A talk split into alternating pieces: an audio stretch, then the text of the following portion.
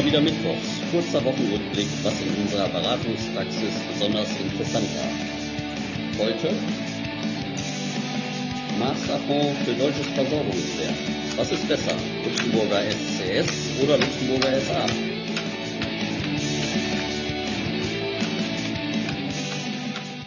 Heute zusammen mit Alexander Skopanek, Partner bei B-Partners.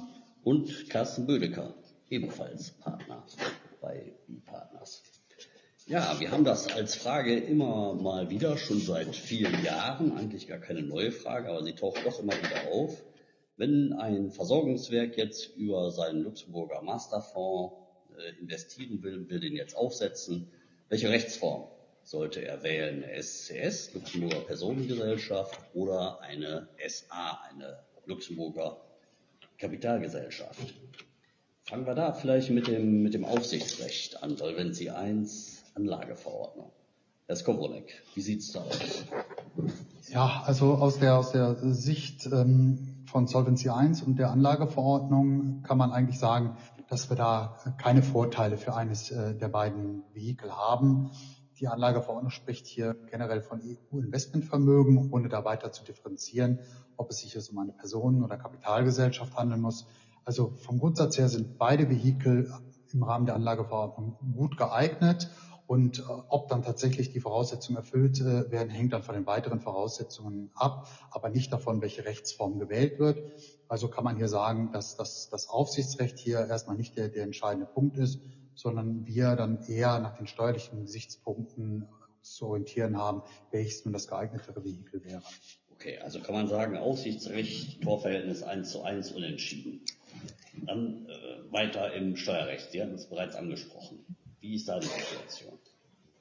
Ja, im, im, im Steuerrecht ist ähm, aus meiner Sicht äh, entscheidend, ob wir hier DBA-Vergünstigungen äh, geltend machen können. Die USA erheben ja auf Doppelbesteuerung. Genau. Also. Genau, genau.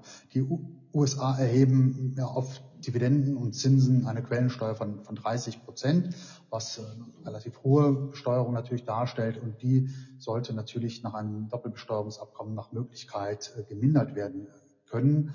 Und äh, hier sehe ich dann doch deutliche Vorteile für die SCS, weil bei der SA tatsächlich nicht gewährleistet werden kann, dass ein Doppelbesteuerungsabkommen, sei es äh, das Doppelbesteuerungsabkommen der USA mit Luxemburg oder USA mit Deutschland zur Anwendung kommt, da die USA äh, die, die SA in Luxemburg in der als Fonds äh, als nicht abkommensberechtigt betrachten wird, da der Fonds in Luxemburg äh, fast steuerbefreit ist, gleichzeitig aber auch nicht durch den Fonds durchgucken äh, wird, aufgrund der Rechtsform der SA, sodass wir im Endeffekt ohne Doppelbesteuerungsabkommen bei der SA dastehen können. Bei der SCS besteht eigentlich dagegen die Möglichkeit, dass wir hier eine Transparenz äh, haben, sodass wir zwar nicht das Doppelbesteuerungsabkommen der USA mit Luxemburg, aber das mit Deutschland zur Anwendung bringen können. Und das ist auch noch besonders vorteilhaft, weil da drin noch besondere Regelungen für Pensionsfonds, zu denen wir jetzt auch mal die, die Versorgungswerke zählen können im Rahmen des DBA, zur Anwendung gelangen kann und dass es da nochmal besondere Vergünstigungen äh, gibt. Also hier muss man sagen, ein ganz äh, erheblicher Vorteil für die SCS und, da muss man sagen, speziell bei ähm, Versorgungswerken dann vielleicht auch nochmal ein Vorteil, durch diese Transparenz ist es also auch möglich, spezielle äh, US-nationale äh, Vorschriften zur Anwendung zu bringen. Da gibt es also auch Sondervorschriften äh, speziell für Immobilieninvestments, äh, wo wir gleich auch jetzt dann gleich bei, der, bei einer wichtigen Assetklasse wären. Ja, also kann man ja sagen, dass wenn man eben über diese SCS, die Luxemburger äh, Kommanditgesellschaft investiert, sich dann, dann ist sozusagen steuerrechtlich die Situation so, als würde ohne dieses, äh, das deutsche Versorgungswerk, ohne Zwischenschaltung eines, eines ausländischen Vehikels direkt in den USA investieren. Da haben wir eine Kapitalgesellschaft, dann geht das nicht. Die ist sozusagen eigene Steuersubjekt, da müssen wir die eigene Abkommensberechtigung prüfen. Und da haben sie eben gesagt, also gerade mit, mit den USA, ich glaube, es gibt noch eine Reihe weiterer Staaten, also manche Staaten sehen eben auch so eine äh, SICAF SA als ähm, abkommensberechtigt an. Aber eben, es gibt auch eine ganze Reihe von Staaten, also das sind doch hier unsere Liste hier bei uns im Wiki, ja, deutlich über 12, würde ich sagen. Und da gehört eben auch, äh, gehören eben auch die USA dazu, die hier eben für diese ja, SICAF-Körperschaften eine Abkommensberechtigung ausgeschlossen haben. Jetzt wird man ja wahrscheinlich nochmal danach unterscheiden, oder man kann sich das unterschiedlich danach angucken, Sie haben ein bisschen ja auch schon angesprochen, je nachdem, welche, welche Assetklasse und welche Investments es gehen wird. Können Sie da vielleicht nochmal was zu sagen? Ja, ich hatte ja schon gerade angedeutet, dass ähm, bei den Immobilieninvestments diese, diese Transparenz, also dieses quasi wie ein Direktinvestment zu investieren, von besonderer äh, Wichtigkeit und Bedeutung für, für deutsche Pensionsfonds und auch für Versorgungswerke ist, da die USA dort eine, eine Sondervorschrift jetzt schon ein paar Jahre her, 2015 erlassen hat, die es ermöglicht, Veräußerungsgewinne aus US-Immobilien steuerfrei vereinnahmen zu können. Und diese äh, sag mal, äh, Sondervorschrift, die dem sogenannten PASS Act 2015 eingeführt wurde, die setzt voraus, dass ein sogenannter Qualified for Pension Fund die Immobilien oder die Anteile an der Immobiliengesellschaft hält.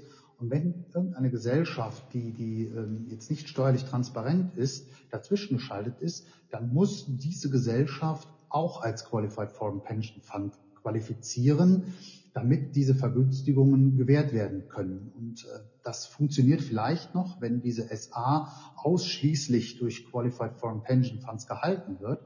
Aber wenn dort irgendein äh, Investor dabei ist, der nicht auch die Voraussetzungen als Qualified Foreign Pension Fund erfüllt, dann erfüllt auch diese SA nicht mehr die Voraussetzungen. Und damit wäre die Anwendung des PAS Act, die Vergünstigung, ausgeschlossen. Bei einer transparenten Gesellschaft wie der SCS ist das anders. Die äh, sozusagen ignorieren wir und äh, dann kann jeder Investor, der diese Voraussetzung als Qualified Foreign Pension Fund erfüllt, für sich auch diesen Anspruch geltend machen und US-Immobilienerträge tatsächlich steuerfrei, die Veräußerungserträge, äh, vereinnahmen, was, was äh, eine sehr attraktive äh, Investitionsmöglichkeit in den USA ist. Also kann man sagen, für Real Estate äh, ist es eben, sagen wir, wir die Abkommenstransparenz, unter einem Doppelbesteuerungsabkommen plus äh, sagen wir, eventuell eben Vorteile Path Act. Also äh, klarer Sieg für die SCS 3 zu 1, würde ich sagen. Ja. Jetzt äh, vielleicht Private Equity, Real Estate Debt. Möchten Sie dazu auch noch was sagen? Ja, also die, die grundsätzlichen Vorteile der SCS bestehen natürlich auch hier. Also die Anwendung eines Doppelbesteuerungsabkommens oder die Möglichkeit, äh, eine solche zur Anwendung zu bringen, ist natürlich immer vorteilhaft. Ähm, in der Praxis äh, sehen wir allerdings dann auch häufig, dass die Vorteile hier der SCS nicht ganz so durchschlagen wie vielleicht bei den Immobilieninvestments, was ähm, daran liegt, dass wir etwa bei den, ähm, den Debt-Investments die Möglichkeit haben, nach nationalem äh, US-Recht über das sogenannte Portfolio Interests äh, quellensteuerfrei Zinsen nach Deutschland oder nach Luxemburg dann ausschütten zu können, unabhängig der Anwendung eines Doppelbesteuerungsabkommens. Also Grundsatz ist etwas vereinfacht jetzt, die Portfolio Interest äh, äh, Ausnahme kann man geltend machen, wenn man mit weniger als 10 Prozent an der ausschüttenden Gesellschaft beteiligt ist. Und dann braucht es eben keine Doppelbesteuerungsabkommen, um äh, auf die Quellensteuern in den USA zu verzichten. Und von dieser Strukturierung wird in den USA oftmals Gebrauch gemacht, sodass hier auch in der Praxis die SA ähm, nah bei der SCS liegen kann. Ähm, dessen ungeachtet ist es natürlich so, in vielen Doppelbesteuerungsabkommen, auch mit Deutschland, mit den USA, ist für, für Zinsen eine Quellensteuerreduzierung auf Null vorgesehen, sodass natürlich hier auch der DBA-Weg äh, möglich ist und natürlich weitere sichere Möglichkeit ist, um Quellensteuer zu vermeiden. Bei den, kann ja. Man, kann man sagen, da im, im Zweifel auch für die SCS. Also ich muss eigentlich, wenn ich das mal jetzt so, das ist natürlich ein bisschen grob, aber äh, wenn ich nicht alle äh, Parameter kenne, unter denen ich äh, vielleicht investiere, äh, dann ist man mit der SCS auf alle Fälle auf der sicheren Seite. Ja, das, das, das kann man äh, so, so sagen, zumal die Voraussetzungen in den USA auch für diese Portfolio Interests äh, noch, noch etwas weiter sind als diese 10% Beteiligung. Also, und die hat man ja manchmal dann auch gar nicht selber in der Hand. Von da aus ist die SCS hier auch sicherlich das, das sicherere Investitionsvehikel. Ja, dann ja. würde ich doch an der Stelle erstmal sagen, vielen Dank.